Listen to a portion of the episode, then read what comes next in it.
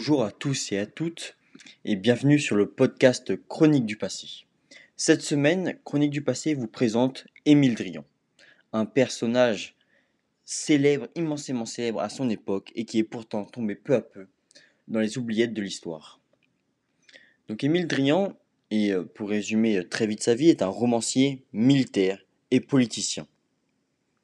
Émile Drian est surnommé le Jules Verne militaire. Il naît le 11 septembre 1855 à Neufchâtel-sur-Aisne. Et donc très vite, il va se distinguer par d'excellents euh, résultats, que ce soit euh, bah, au collège, au lycée, puis euh, à Saint-Cyr. Et donc son père, qui est juge de paix, désire voir son fils lui succéder, et donc bah, qu'il entreprenne et qu'il étudie la même chose que lui. Mais Émile Drian est, habitué, habité par un sentiment revanchard après la défaite de la France dans la guerre franco-prussienne en 1871. Euh, il y, a toute une génération, tout un engouement après cette guerre qui fait que toute une génération va, être habitée par un profond sentiment de patriotisme. Et donc, bah, Émile Drian ne voit pas d'autre choix et d'autre vocation que euh, la vocation militaire. Il intègre donc le prestigieux lycée militaire de Saint-Cyr en 1875 après avoir obtenu un double baccalauréat de lettres et de sciences. Deux ans plus tard, il sort quatrième de sa promotion et choisit l'infanterie. Donc sa carrière militaire va commencer en 1880. Il est détaché dans le fort lorrain de Louisville, qui sera d'ailleurs source pour son premier roman, La guerre des forts. Ce fort lorrain de Louisville va d'ailleurs connaître et euh, subir les assauts violents de l'armée allemande pendant la Première Guerre mondiale. Puis, après ce passage euh, dans le nord de la France, il sera ensuite en Tunisie, en 1884, où il devient l'officier d'ordonnance du célèbre général Boulanger. Donc c'est le début d'une longue histoire entre les deux hommes. En effet, Émile Drian va suivre euh, l'officier, euh, donc le général, dans tous ses déplacements, dans toutes ses affectations. Et c'est seulement à partir de l'année 1888 qu'il quitte son poste, d'officier d'ordonnance auprès du général Boulanger, juste quelques mois avant que le célèbre général soit relevé de ses fonctions. On sait très bien que le général Boulanger euh, s'était lancé dans la politique et donc il va être écarté de l'armée, radié des cadres de l'armée la relation entre les deux hommes ne s'arrête pas pour autant. En effet, le 30 octobre 1888, Drian épouse une des filles du général, Marcel Boulanger, devient Marcel Drian. Et donc malgré sa proximité avec le général Boulanger, il a été de nombreuses années attaché à sa personne, Drian ne prend jamais part à l'activité politique de son beau-père. Et donc peu à peu, durant son parcours euh, dans l'armée, il va monter en grade. En 1899, il est nommé chef de corps du premier bataillon de chasseurs à pied. Et donc il va entreprendre de nombreuses réformes dans ce bataillon et, donc ce bataillon va vite devenir célèbre dans l'armée française et il sera connu sous le nom de bataillon, bataillon Drian. Pardon, Drian pardon. Et donc euh, Émile Drian est aussi un grand intellectuel. Il est promis à une carrière brillante mais malheureusement, il n'est pas toujours bon d'être le gendre du général Boulanger. Et donc le contexte politique de l'époque ne lui permet pas de, de monter en grade et d'avoir toute la reconnaissance qui lui est due. En effet, le gouvernement se bat contre les ennemis de la République. Et donc, bah, forcément, les proches du général Boulanger euh, sont listés, fichés et entravés dans leur avancée dans la société. Ceci est communément appelé l'affaire des fiches. Émile Drian est révolté par ce système. Il le fait savoir à ses supérieurs. Ceci lui ruine sa carrière. N'ayant pas d'autre option, il quitte alors l'armée en 1905 et sans tarder s'engage en politique. Et donc après un échec, euh, un premier échec dans, dans des élections, il est euh, finalement élu aux élections législatives en 1910, dans la troisième circonscription de Nancy, avec le parti de l'Action libérale. Donc il est élu aux côtés de Paul Déroulède qui est, euh, et de Maurice Barrès. Donc euh, ce premier Paul Déroulède est un poète, auteur, dramaturge, romancier et militant politique français. Il est connu euh, bah, dans les milieux nationalistes. Il va d'ailleurs créer la Ligue des Patriotes. Il est très, très revanchard, très dans une politique anti-allemand et pour, pour la grandeur de la France. Et donc, euh, Maurice Barrès, bon, c'est le créateur de l'action française, le fondateur de l'action française. Et donc, aux côtés de ces deux personnes, il va devenir un des principaux opposants à la gauche républicaine. Et donc, en tant que député, il milite pour le passage du service militaire à trois ans. Il va aussi s'insurger contre le déplacement des forteresses à la frontière avec l'Allemagne.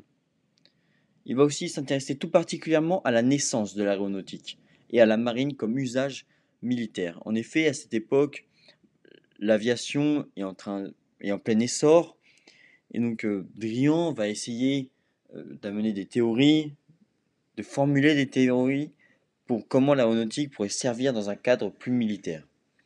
Donc pour Drian, l'armée a un grand rôle à jouer dans la société. Son idéologie politique peut être résumée la volonté de doter la France d'une puissante armée. Dans la deuxième partie euh, du podcast, je vous présenterai le décès d'Émile Drian sur le champ d'honneur.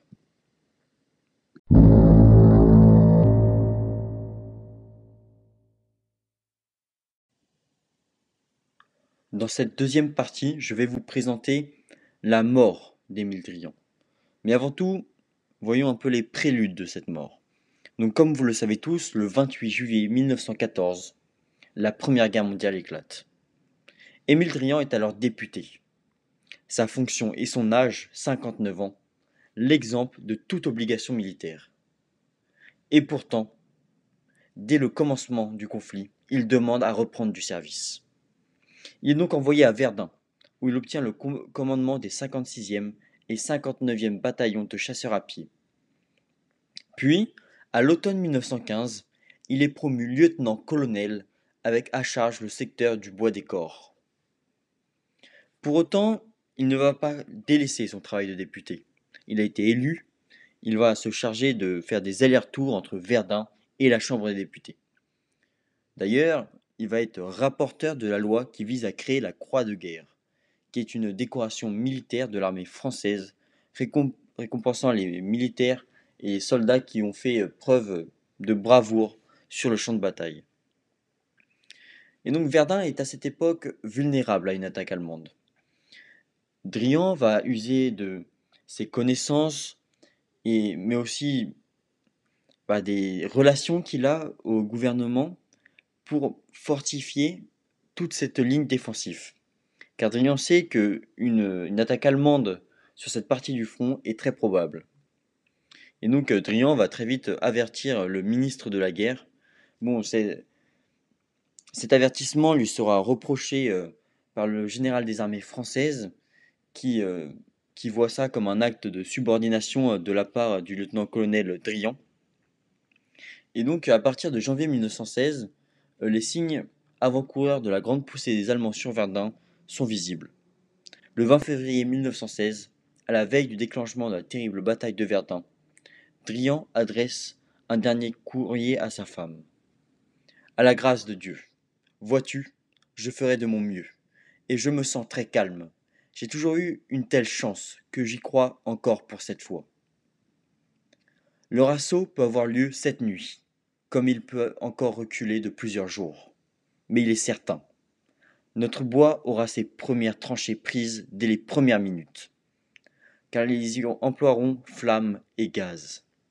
Nous le savons, pas un prisonnier de ce matin, mes pauvres bataillons si épargnés jusqu'ici. Enfin, eux aussi ont eu de la chance jusqu'à présent. Qui sait?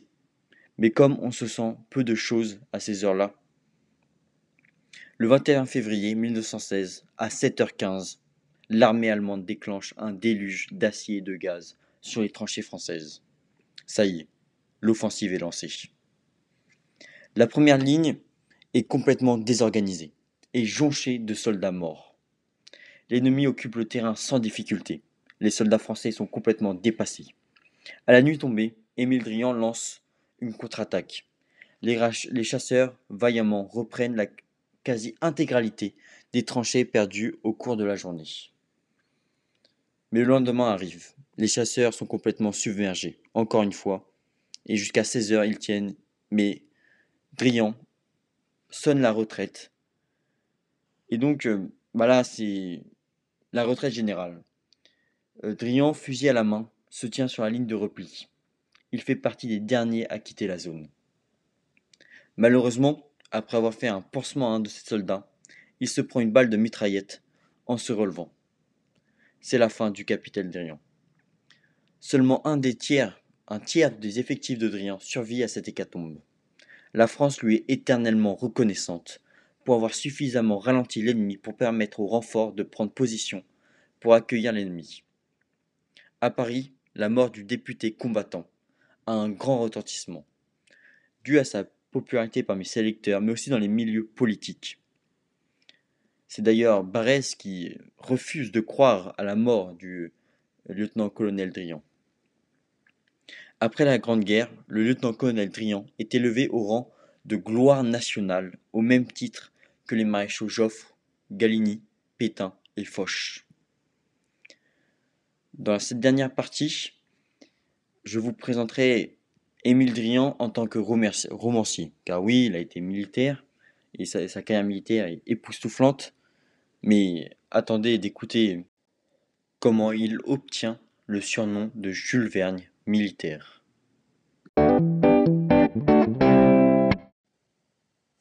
Pour cette dernière partie, je vous présenterai Émile Drian, le romancier. Donc Émile Drian fut un grand écrivain qui a bercé toute une génération à travers des aventures militaires rocambolesques. Malheureusement, Drian est aujourd'hui tombé dans les oubliettes de l'histoire, alors qu'il était à l'époque surnommé le Jules Verne militaire. Pour mieux comprendre ses œuvres, qui sont d'ailleurs écrites sous le pseudonyme de capitaine d'Henri ou seulement d'Henri, car oui, les cadres militaires ont fait un devoir de réserve, et donc Bon, il s'est pas, pas cassé la tête pour choisir euh, son pseudo. Donc sa, sa hiérarchie euh, savait qu'il écrivait des ouvrages, mais en même temps c'était un pseudonyme, donc on va dire que ça passait. Et donc il faut euh, revenir à un événement qui a bouleversé donc un peuple entier pour comprendre ce qui a influencé le capitaine Drian. donc c'est la défaite de 1871.